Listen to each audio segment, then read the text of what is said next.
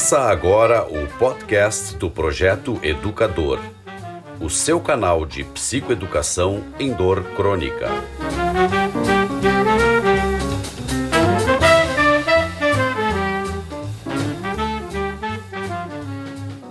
Olá, pessoal. Bem-vindos a mais um podcast do Projeto Educador. Hoje eu tenho a grata satisfação de estar aqui com uma grande amiga. Ela é psicóloga clínica, analista unguiana, especialista em arte terapia, teoria e prática unguiana, mestre em letras, cultura e regionalidade. Ela é professora da pós-graduação em arte terapia da UX, Universidade de Caxias do Sul, e atua desde 1993 na Serra Gaúcha, em Caxias do Sul, como psicóloga clínica. É a minha querida amiga Gisela Cardoso. Gisi, muito bem-vinda ao projeto Educador. Eu sei que tu já conhece bem o projeto, acompanha a gente. E hoje a Gisi está aqui para a gente falar de um assunto que tem surgido nos consultórios de dor há muito tempo toda semana um paciente vem com esse questionamento. Gise, o paciente chega para nós, paciente com dor crônica, e ele diz: Doutor, os meus familiares, o meu esposo, as pessoas do meu convívio não acreditam na minha dor. O que, que eu faço, doutor? Por que, que eles não acreditam? Isso é importante para o paciente, né? É isso que a gente está aqui discutindo hoje, né? Que eu convidei a Gise para discutir com a gente. Qual é a importância das pessoas acreditarem na nossa dor? Qual é eh, a importância disso dentro do contexto dentro do contexto de tratamento, de entendimento da dor. Eu começo te falando, Giz, que uma das coisas que eu sempre falo para os pacientes, né, e eu queria que tu discorresse sobre isso também, é que eu digo que, primeiro, quem tem que acreditar na tua dor é tu e eu, que sou o teu terapeuta, o teu médico, né? E depois as outras pessoas, se assim for da vontade delas, vão participar disso. Né? Tudo bem, Gizi? Oi, João. Prazer enorme estar aqui, fazendo parte desse projeto tão lindo, tão bacana. E agradeço muito pelo convite. E que bom que deu essa oportunidade para a gente estar ao vivo, eu e tu, pelo menos, conseguindo já estar mais pertinho, apesar da pandemia. Então, é um assunto muito delicado e é uma coisa que a gente, como uh, analista, né, principalmente trabalha com os pacientes de uma forma muito subjetiva. Então, eu até estranho quando tu falas que os pacientes se queixam, e muitos se queixam, de uh, não terem crédito né, da dor deles, porque o ser humano tende a sofrer junto com o outro. Né? É uma coisa que a gente tem natural, assim, é, é difícil para a gente às vezes ver alguém sofrendo, principalmente alguém que a gente ama, e não acreditar naquela dor, né? É estranho porque quando esse paciente ou esses pacientes falam isso, teria que realmente fazer uma investigação o que, que ele está querendo dizer e como ele está dizendo isso. Porque cada caso é um caso, né? Muitas pessoas da mesma família podem ver naquele paciente uma queixa que essa pessoa já tem ou já tinha antes de estar com essa dor verdadeira e às vezes eles até não acreditam porque em outros momentos aquela pessoa pode ter dito de outras coisinhas menores e até cansa os outros, às vezes, ficar ouvindo, se queixando, se queixando, se queixando. E aí, quando tem algo que realmente está incomodando, está ultrapassando dos limites, pode não ser acreditado. Isso seria uma hipótese. Outra hipótese seria que, às vezes, a pessoa da família não suporta ver aquela, ou sentir, porque ele não tem o que fazer.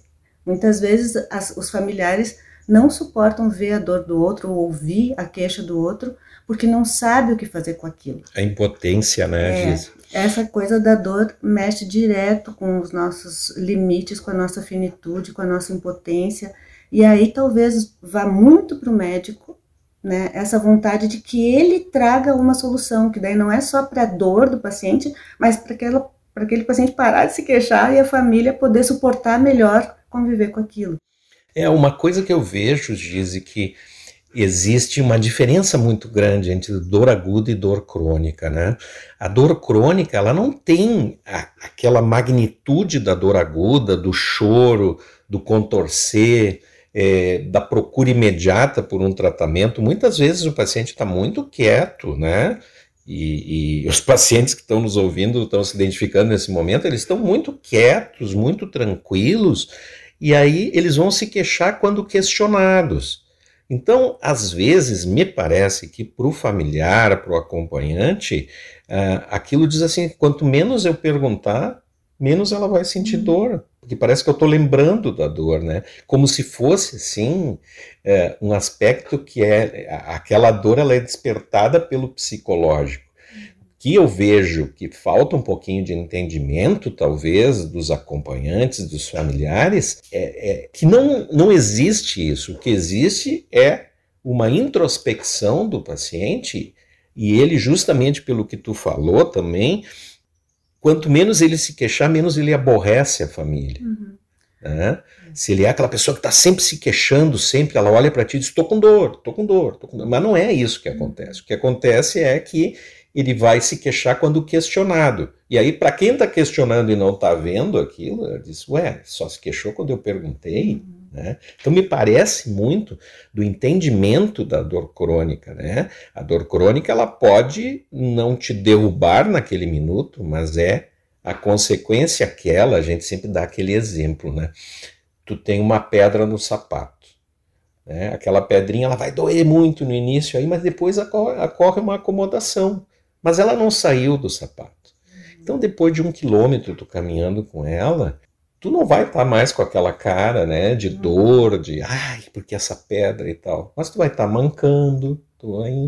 E aí alguém te pergunta assim, ué, tu tá mancando? Eu disse, ah, eu tô com uma pedra no sapato. Uhum. A primeira coisa que a pessoa que está vendo isso vai, vai, pensar assim, mas não deve estar tá incomodando muito, né? Porque tá mancando, não está se queixando, né? Então, se ela começar a se queixar demais, o familiar já fica, opa, né?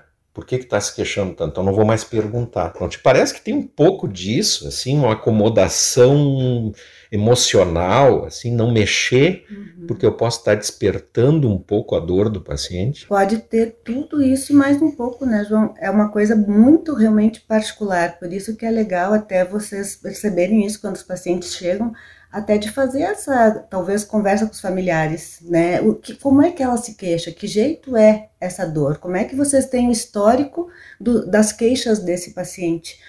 E tem gente realmente, né? Eu conheço também pessoas muito próximas que são, às vezes, de muita idade, caem, se machucam, ficam com uma dor e não querem contar para os filhos, porque tem medo que o filho já vai querer levá-la para o médico, já vão descobrir algumas coisas e tem aqueles que não podem ter um desconfortozinho, uma dorzinha na barriga, um pouquinho de dor de cabeça que parece que já tem que chamar todo mundo mais um pouco porque ela não suporta aquela dorzinha.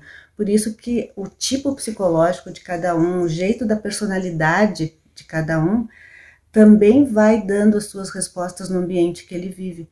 Né? É muito importante essa equipe realmente que vocês constroem, conseguir talvez fazer com que a pessoa se responsabilize pelo seu psiquismo, porque às vezes o corpo, né, a questão do corpo, justamente com suas terminações nervosas que transmitem tanto, né, das nossas dores e prazeres, a gente não percebe que existe quase um outro mundo virtual, e por ser virtual, né, é emocional, com suas terminações nervosas às vezes mais delicadas ainda, a gente não enxerga, a gente não está vendo se ali tem um contorcimento de dor, uma perna roxa, um braço machucado, um corte. Então, é aquela coisa sem medida, porque a gente não tem sentidos para ver isso, depende do discurso daquele que está sofrendo. Concordo. E o discurso daquele que está sofrendo, às vezes, não consegue comunicar o que realmente ele quer dizer. Então, a, a, o nosso mundo psíquico, vamos dizer assim, ele é um mundo de narrativas. E, e, é muito incrível como a gente não sabe que a gente constrói histórias de nós mesmos o tempo inteiro. Sim. E para quem está ouvindo essas histórias sobre nós mesmos, às vezes está cansado daquele enredo que a gente conta. Que tipo de personagem a gente constrói na vida? Então, a, a responsabilidade psíquica, quando a gente faz análise com os pacientes, passa muito por essa vamos dizer assim, responsabilidade do próprio discurso, né? Por isso que é tão importante falar, e não só o falar no sentido da fala, da voz mesmo, mas a fala da linguagem corporal, a fala das transmissões através de outros jeitos, né, de linguagem que a gente tem, essa questão da arte, né, inclusive a coisa de, de usar outras expressões, então eu acredito assim que, que, enquanto a gente não se responsabilizar pela nossa própria psique e inclusive quem convive com as outras pessoas também tem que ver que ali existe um ser além daquele corpo que está sofrendo, que está sendo narrado. E isso é muito difícil, João. Eu acho que a gente está ainda num mundo onde o psíquico, apesar de ser muito falado e hoje em dia está tão na moda, né, inclusive pelas questões das redes sociais e tudo, ainda tem muito pouco entendimento do quanto é de cada um o seu próprio psíquico. É, e isso fecha muito, Gise, com o conceito de dor, né? A dor é extremamente subjetiva.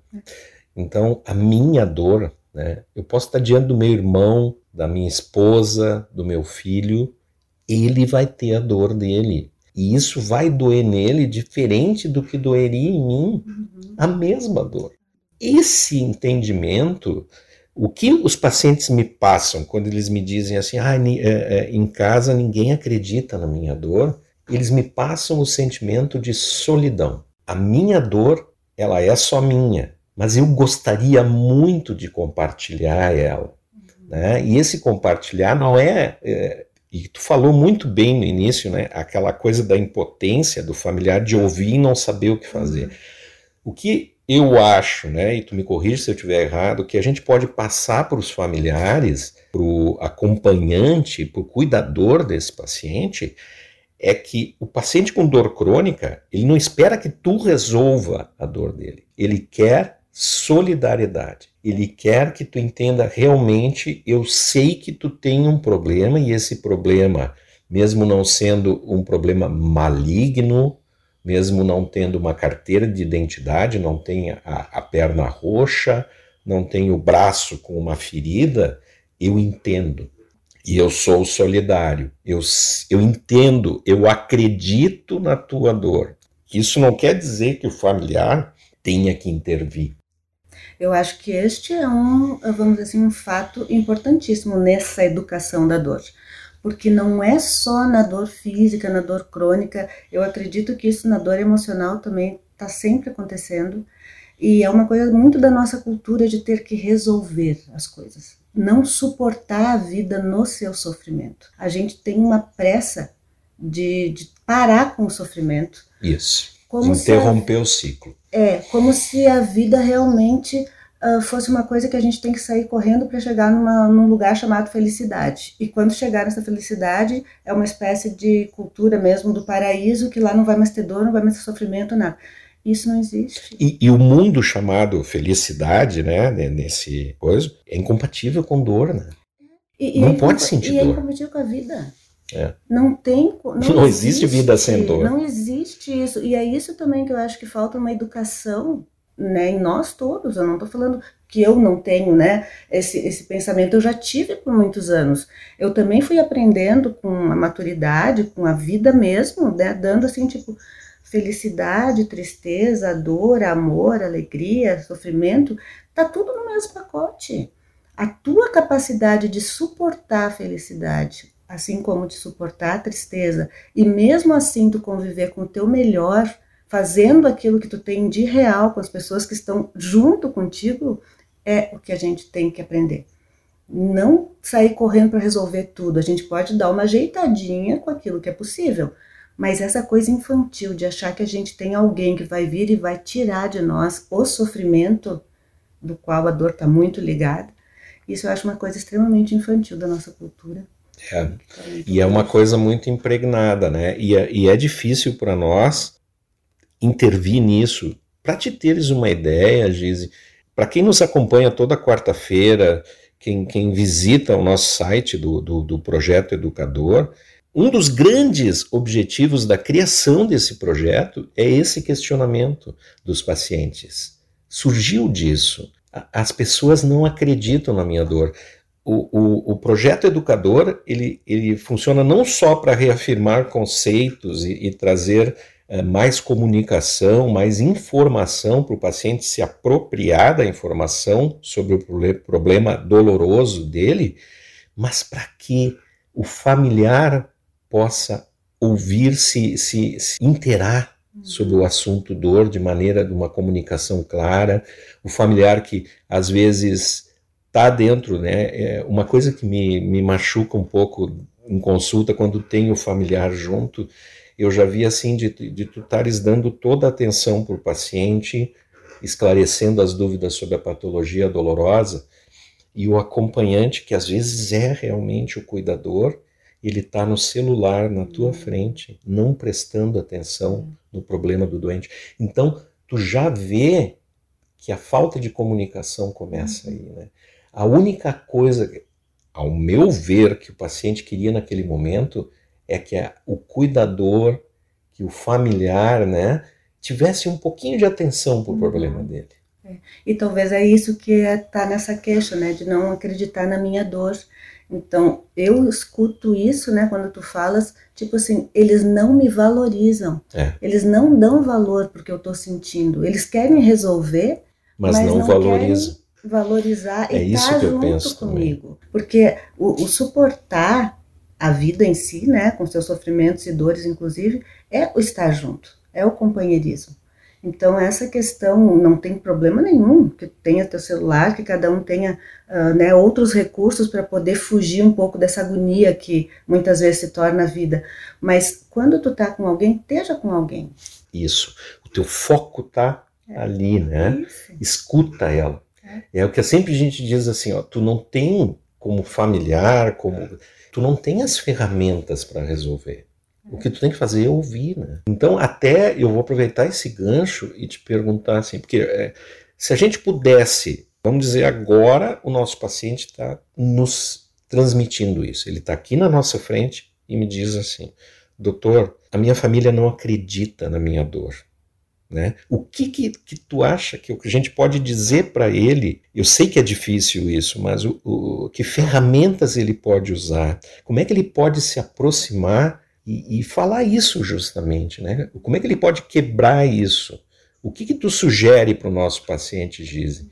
Que, que atitude ele pode fazer uma coisa mais tipo band-aid mesmo, né? O que, que ele pode fazer emergencialmente agora para tentar quebrar isso? Se tivesse aqui na nossa frente, talvez uma das perguntas que seja boa é aquela que tu faz para o paciente, né? Tu acredita na tua dor? Quanto que tu acredita? Como que tu te escutaria, né? Se tu fosse o teu familiar te ouvindo, né? Te coloca, te coloca no lugar do teu familiar e escuta a tua narrativa. Que jeito que tu fala, em que situação que tu fala, como é que tu transmite essa dor, porque pensa bem, né, João? Às vezes a outra pessoa também não está pronta para receber aquilo. Né? E às vezes a pessoa que está falando que tem uma dor uh, não sabe como dizer e às vezes fica tímida ou às vezes fica braba. Então, qual é que é o momento onde ela pode falar sério isso? Tipo uma, olha, agora vamos fazer uma reunião aqui em casa, eu estou sentindo isso, isso, isso, eu preciso que vocês estejam comigo. Vou no médico, nós vamos fazer, vou fazer a minha parte, mas eu estou sentindo solidão. Eu, eu, eu preciso falar da minha emoção para quem eu amo. É, a única coisa que a gente tem praticamente é a palavra para comunicar o que a gente sente.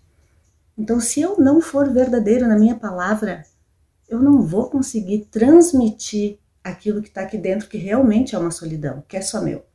Porque não tem como a gente saber da dor do outro, e mesmo que eu passe, que nem tu falaste, por uma dor igual, a gente sofreu um acidente, nós dois. Tu é tua e a minha é minha. o braço o jeito que tu vai lidar com a perda do teu braço, o jeito que eu vou lidar com a minha, é uma coisa completamente diferente, é subjetiva, são histórias diferentes que nós temos.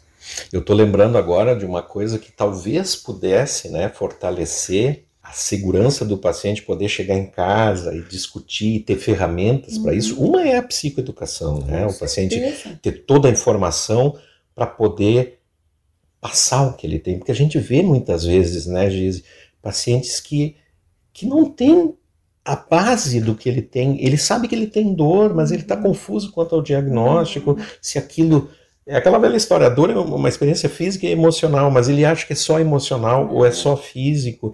Então, esse entendimento, talvez a psicoeducação, talvez não, com certeza, isso que a gente está fazendo aqui, os demais podcasts, os vídeos, o blog, possam suprir um pouquinho disso. Mas eu estava lembrando aqui da importância, talvez, né, e isso é uma parte mais nossa de profissionais da, da, da saúde, de criar grupos, uhum. né, grupos de dor crônica, orientados por psicólogos, por psiquiatras, onde eles possam eles é, sentir, uhum. né? E ter pessoas que não têm a mesma dor, uhum. mas têm dor crônica, é. né? E talvez isso fortaleça eles para que eles possam chegar em casa e discutir o problema, uhum. né? Talvez esse seja um passo, né? Além da psicoeducação, as reuniões de grupos para que eles não para que eles dividam o problema ali, mas para eles se sentirem fortalecidos, né? E eu acho, assim, Gise, que, que é fundamental o paciente fazer esse questionamento no consultório. Quantos dos nossos pacientes com dor crônica né, não expressam isso? É. A gente está falando aqui dos pacientes que expressam. Uhum. Às vezes não acreditam na minha dor. Mas quantos não expressam uhum. isso? Né? Tem vergonha, às vezes, é. até, né? é isso. Gise, eu acho que a gente fez uma pequena pincelada aqui, um início de uma conversa que vai render muitos outros papos sobre isso. Eu já vislumbro aqui uma coisa que a gente vai conversar num próximo podcast, que é sobre grupos, uhum. né? Reuniões de grupos, o que que isso pode uh, reunir, porque é uma iniciativa nossa, dos profissionais de saúde, mas que tem que ter também a vontade e o entendimento do paciente. Muitas vezes, ah, eu não vou lá, né? contar das minhas dores para gente que eu nem conheço, né? Então, também para um próximo podcast, né? Já fica aqui o convite de antemão da gente ver como a gente pode viabilizar isso, qual é a estratégia para os pacientes que estão nos ouvindo acreditarem nesse tipo de coisa. O que, que já tem mostrando de terapêutico nisso. Tá? É, e o paciente pode ficar ligado até enquanto não tem grupos específicos para grupos que têm dor crônica ou alguma coisa assim. Existem grupos de apoio, até de grupos de terapia mesmo, inclusive de arte terapia, para a pessoa ir lá expressar aquilo que está sentindo. Não precisa falar muitas vezes. Às vezes só de estar tá junto com quem também tem algum tipo de sofrimento, alguém que está dando um outro depoimento, alguém que fez algum outro tipo de ação na sua vida, que teve coragem de dividir a sua dor, seu problema, suas coisas, isso já fortalece muito. Já e esses grupos já existem, né, Giz? Tem muitos grupos que já existem, sim. Daí cada um na sua cidade, né? Pode ver o que, que tem, como é que são os serviços, às vezes, dos hospitais. Os hospitais, às vezes, têm também esse tipo de, de grupos, mas às vezes, assim, ó, tem grupos de tudo que é coisa. teria que entrar em contato daí com os psicólogos, com alguma associação que pode encaminhar, né, com os CRPs dos seus lugares e pedir sugestões. Olha, estou com este problema, encaminharia para onde? Ou quem tem convênios, né, pacientes que têm convênios, vá no seu plano de saúde, exija que o plano também faça isso para é. as pessoas. Uma coisa que eu vou deixar aqui já um desafio para a Gize no, no, no ar aqui, né, no podcast ela vai, ela vai fazer um pequeno apanhado para o nosso blog do, do, do, do projeto sobre grupos de arte e terapia, eh, dando o conceito para as pessoas também terem o conceito do que é arte e terapia, como é que ela pode abranger, como é que grupos que já existem, né, e talvez também dando esses caminhos para ligar, né, pelo menos aqui no sul, né, em Porto Alegre, em Caxias, como é que eles fazem contato para isso, mas principalmente assim, é, num texto mais ou menos curto, é, explicar direito o que, que é e como funciona, uhum. né, para as pessoas também terem algo palpável. Então já fica o desafio para a Gise aqui. Pelo menos dar o contato, né, de alguns grupos que funcionam. Isso, um conceito básico, né, do que uhum. que é para entender, né, às vezes, sim, mas arte, terapia, como é que funciona. Então, a Gise vai escrever isso, vai estar no nosso blog logo logo, né? Vocês sabem que também os textos do blog saem também nas quartas-feiras, né? Às vezes não tão é, justamente colocado, hoje sai no dia que nós estamos publicando este podcast já está saindo o, o, texto no blog. Não, mas ele vai estar tá lá e a gente avisa a, a, a todos os nossos queridos pacientes. Giz, eu vou, eu vou te agradecer demais aqui, dizer que essa é uma nossa primeira conversa aqui, muito legal, é um assunto bastante preocupante, como eu disse, é o assunto que gerou essa pergunta, essa queixa do paciente é que gerou o projeto educador, né? Então vejam o tamanho disso tudo e te agradecendo demais e agradecendo também os nossos ouvintes os nossos queridos pacientes, familiares, colegas e convidando para seguirem acompanhando o projeto Educador nas nossas, eh, na nosso site, nas nossas plataformas e agradecendo muito a audiência e a paciência de hoje. Eu agradeço também, agradeço o convite. Espero também continuar colaborando. Nossa, com certeza. e que a gente possa realmente se reeducar vários pontos da nossa vida. É, isso é muito importante e eu acho que é vital. Pessoal, muito obrigado e até a próxima.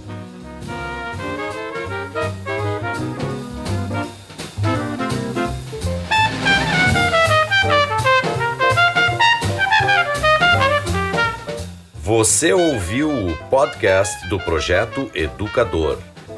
Acesse o nosso site e conheça a nossa plataforma educativa www.projetoeducador.com.br